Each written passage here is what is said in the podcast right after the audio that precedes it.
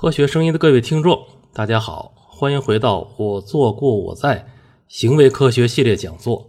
今天的题目叫做如何看待心理咨询。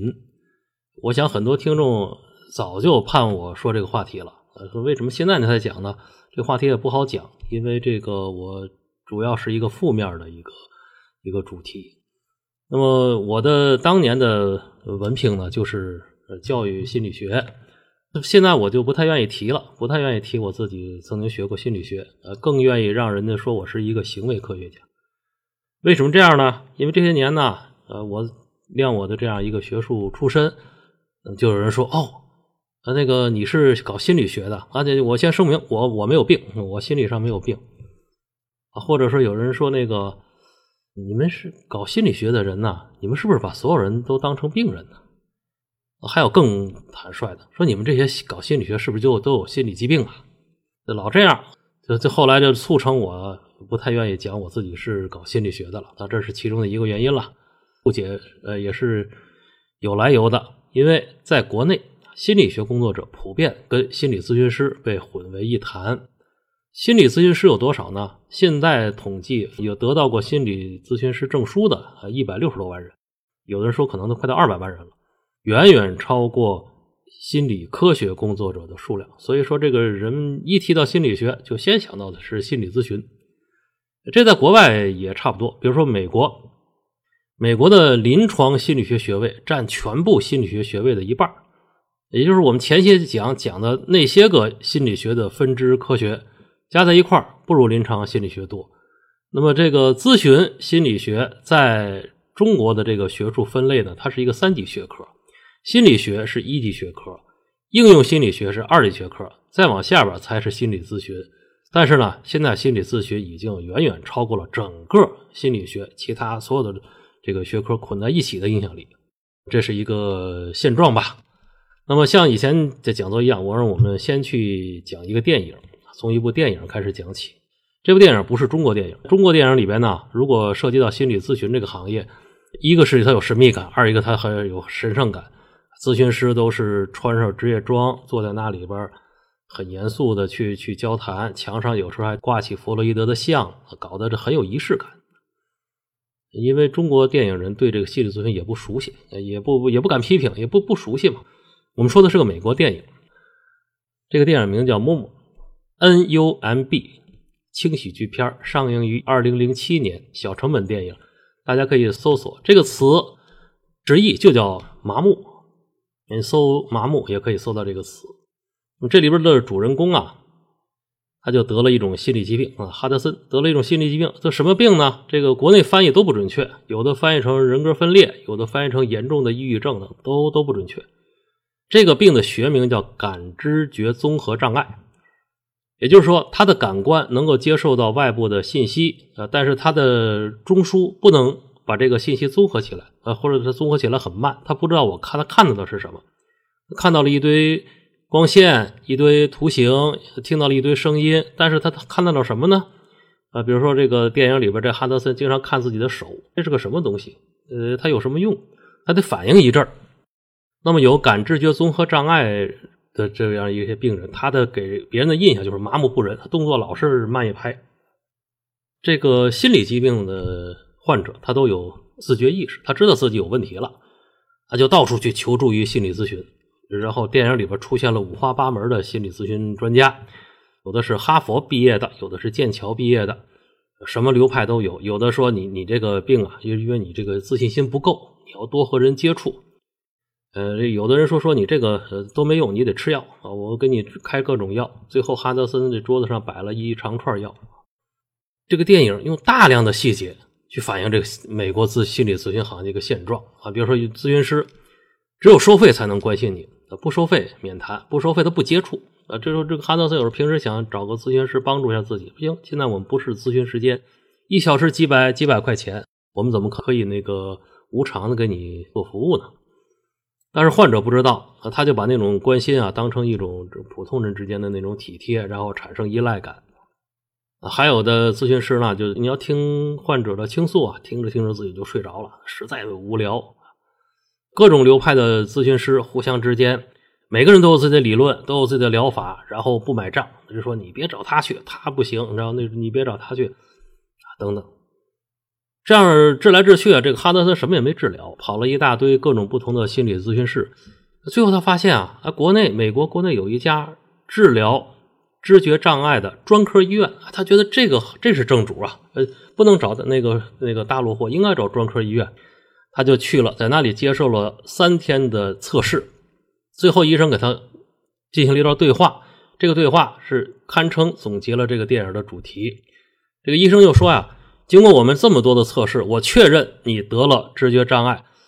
那汉特说：“是啊，我来之前我就知道呀，要不我来干什么呢？但是我怎么治这个病呢？”啊，医生说：“说这个我们还没有搞清知觉障碍的原因，我也不知道怎么治。我建议你还是吃点药吧。”哈德森说：“我我吃了好多药了，都不管用啊，那实在不行你就忍着去。”这这电影就就就到这为止。这是什么？这是美国心理咨询行业的现状。那下面呢，我就从电影里跳到现实中的这个心理咨询啊，是不是他他是这个样子？那么心理咨询当然大伙都知道，它就来自于弗洛伊德的精神分析。弗洛伊德本人是受过严格科学训练的，他最初也是想把精神分析搞成一个非常科学的东西，但是他这个治疗的这种机制本身就很妨碍他这样做。无非你就是跟一个人聊天，他说什么你都得记住，这样逐渐逐渐就就变成那种人文化的东西了。因为那文学家、哲学家，他们不就是就是语言活动吗？啊，你听别人说，看别人的文章，然后你再思考、再写作，逐渐、逐渐的，他就变成一种思辨化的一个心理研究。后来他就由出了两个著名的徒弟，一个是阿德勒，阿德勒就特别希望把这个弗洛伊德那些个非理性的元素去掉，这个尽可能把它理性化，认为人们有心理疾病啊，是由于生活中的生存权利的斗争。但是呢，他的实践基础仍然没变啊，你不能研究。官员不能研究商人，又不能研究什么精英，那么他实际上研究呢，只能是来他咨询室里边咨询的那些个那些个人，那些个人呢，当时百分之八九十是女性，都是家庭妇女，给他讲的呢，无非也就是家长里短的这些事儿，所以阿德勒也没有什么更多的资料，他就专门去研究家庭出身排行，就是你这家里是老大、老二还是老小，这些东西对你这个。心理发展有什么影响？后来现在有一门咨询术叫系统家庭排列，阿德勒是它的源头。另外一个弟子呢叫荣格，强化弗洛伊德的那些个非理性元素。荣格专门跑到当时亚非拉那些个古国，呃，中国他也来过，印度他也来过，非洲他也去过，就调查巫术啊、道教啊，然后这个呃瑜伽呀等等，他从这里边找找他的一些个灵感。所以后来，现在国内外都有一些个荣格派的，宣称是心理治疗，但是实际上有点神秘化的一种崇拜群体了，离开了这个心理咨询的行业了。一直到上世纪四十年代，心理咨询的理论基础就开始多样化了，就不再都是精神分析这个流派了。最初是勒温，社会心理学家搞了一个小组咨询。现在我们看到这个国外电影，一群人坐在一块围成一个圈面对面聊天这个就是小组咨询。呃，到了五十年代，爱丽丝·贝克发明了认知疗法，把说白了就是给病人进行思想教育，说你这观念不对，你要改成另外另一些观念，然后你这个行为就好了，病疾病就好了。认知疗法，只不过他教的那些东西不是思想政治教育，是关于心理的一些个知识。呃，当然这里边呢，这个行为主义心理学也没有落伍，他也也发明了自己的一个治疗方法，叫做行为矫正术。现在多用于学校里边矫正小学生或者幼儿园那种低幼孩子的那些个不良行为习惯，咬指甲呀等等。那为什么呢？因为这个行为科学对人类被试的研究基本上就停留在这个阶段，而且呢，行为这个科学的这个矫正术，呃，一直是电影里的反面教员，发条城等等这些电影批判的都是行为矫正。后来这个更有一些个就民间的一些个巫师啊什么这些东西，就把各种东西打成心理咨询的符号，然后就成了五花八门的这个流派。中国呢是八十年代开始引进的。我们现在什么抑郁症啊，什么这个自闭症这些词，你看八十年代的报纸上是没有的，当时连这词都没有。八十年代刚开始引进啊，那个时候呢，一说心理学还都是学院派的心理科学研究工作者。那么当时呢，已经开始陆陆续续呢，有一些人在搞心理咨询了，在这个民居里边租一个房子，自己接诊。那么这两派之间呢，就已经有开始有矛盾了啊。比如说我们的老师就是学院派，他当时就说：“你说你接触了谁谁谁，他们就是那个骗子呀，他们在社会上是混江湖的，你怎么就接触他们呢？反过来，那个咨询派也说说这个，你看他们学院派这些人呢，满脑子都是浆糊，他们都说不出他们在干什么，互相之间就是，当然公开可能不这么说，私下里都这么说。到了九十年代，那么这个发达国家向中国推广他们的文化名人，德国就把弗洛伊德当成其中的一个名人，跟那个歌德什么都并列，强力推推弗洛伊德的精神分析分析学，在中国国内得到了一大批弟子。然后还有媒体派，比如说中央电视台，当时经常找那个台湾的张一云，他是美国佐治亚州理工学院的心理学博士，他是正经八百的文凭，他出来就搞咨询了，搞情商什么什么的。那么经过这个十年的这个孕育呢，社会上就普遍接受了心理疾病这个词了，大伙知道有心理疾病应该去搞咨询、搞治疗。然后在二零零一年开始了中国的心理咨询师培训，在那个时候呢。学院派和这个咨询派就已经能够分庭抗礼了。上课的时候呢，前半部分学院派上上他的讲他的课，后半部分咨询派讲他的课，两个体系之间几乎没有联系。你说听的这些学员都直愣神儿，因为大部分学员不是心理学专业，社会上什么专业的都有，有很多高中毕业的就过来参加心理咨询师培训。上半场听这个老师讲，呃，讲的这些心心理学、感知觉、认知什么。这记忆等等，下半场又听那个咨询师讲他的案例，互相之间没有任何联系。而且这些学员呢，大概培训三百到五百个小时就出去了。出去之后呢，也不知道自己应该具体怎么做。那么当时我二零零二年我就参加了，我说我体验一把。进去之后呢，四个月，最后我没去考这个证，为什么呢？我觉得这东西非常的不正规，没去考这个证。当时我我那个班不到一百个学员，我就想观察一下他们最后的出路是什么。最后百分之九十以上从哪来回哪去，该干什么就干什么去了。剩下的干什么呢？就再开设新的心理咨询师培训班，再搭平台去挣下一波学弟学妹的钱。所以说，那个到现在为止，有过一个非正式的统计，就说那个刚才我们说一百六十万拿过证的心理咨询师，其中全职或者兼职从事咨询工作的人不超过十万人。就他还干这个事情，他不是说学完之后自己拿个证就回家了。不超过十万人是在干这个事情，全职从事心理咨询，并能保证其正常生活的，还不是说发财，发财发不了，正常生活，全国不到一万人。啊，我们有些同学就是干这个的，了解他的他的情况就不再具体说了，很艰难。为什么呢？你想也知道，这是个心理咨询跟现代医院最大的区别是什么呀？它是个个体劳动。现在的医院实际上是一个工业化的一个流水线似的，有的有很多的设备，科目都分开，进去之后哪里给你接诊，哪里给你化验什么的，一个巨大的一个工业流水线，这样才能保证他这个高收入。心理咨询现在完全是一个个体户的状态，个体户自己剥削自己，你能挣多少钱呢？对吧？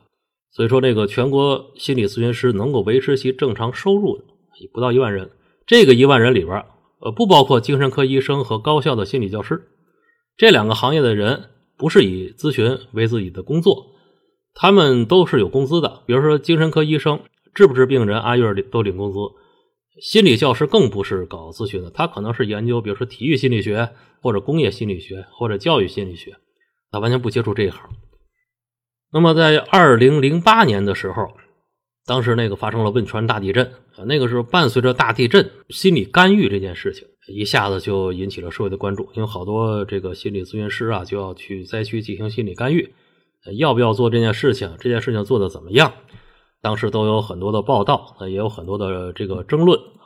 这个还不光是中国这样，比如东南亚，他们当年那个大海啸之后，他们就希望西方的心理咨询师赶紧去干预，但是那个时候啊，西方这个心理咨询师倒反而不愿意去，就说这个我们。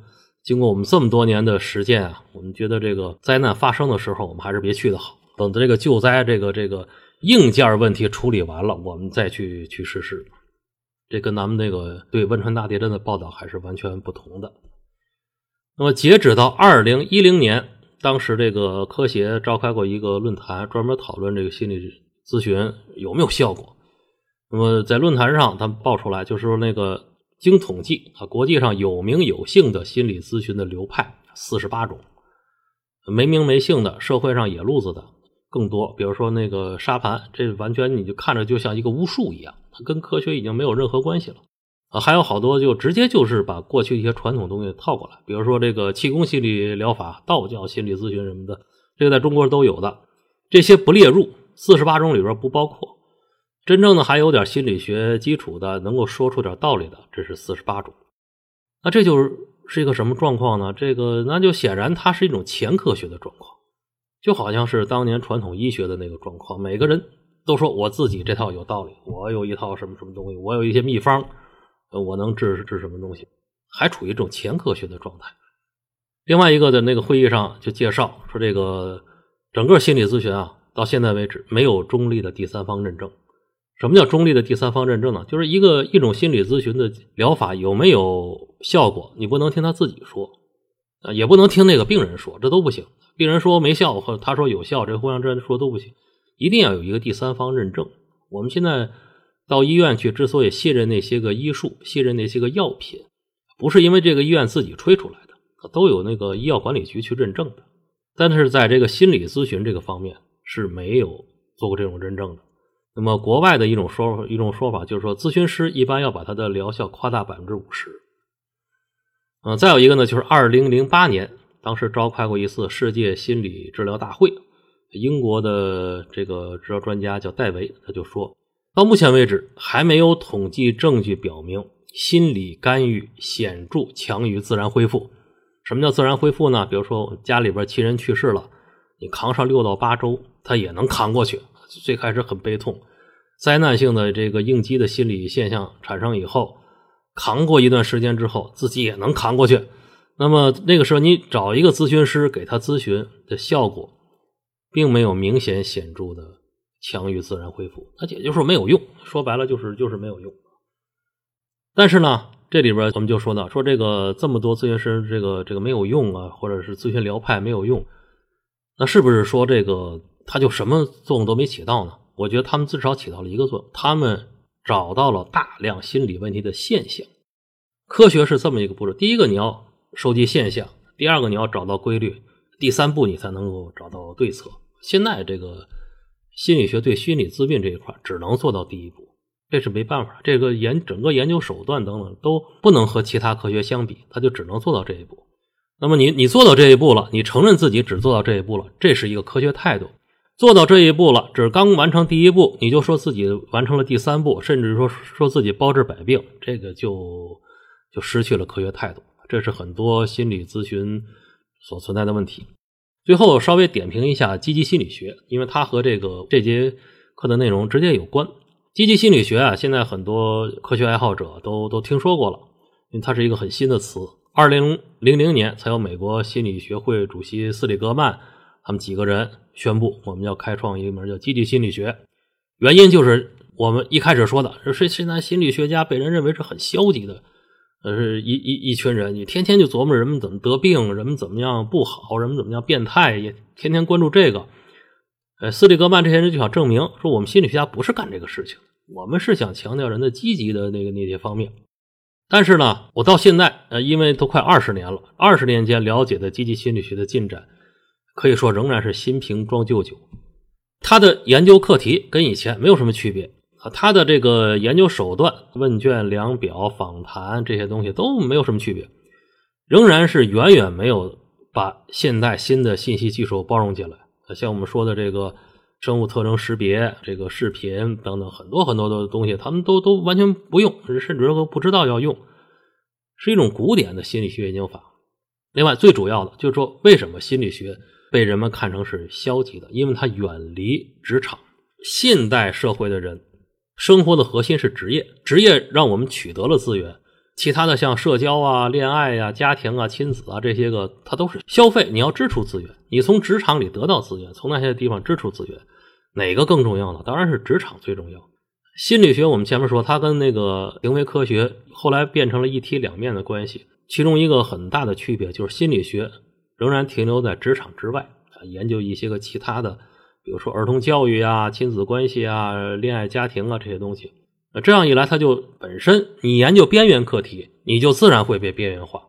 那么行为科学，我的评价就是它是天生的积极心理学，因为它就研究人怎么样去提高自己工作学习的效率。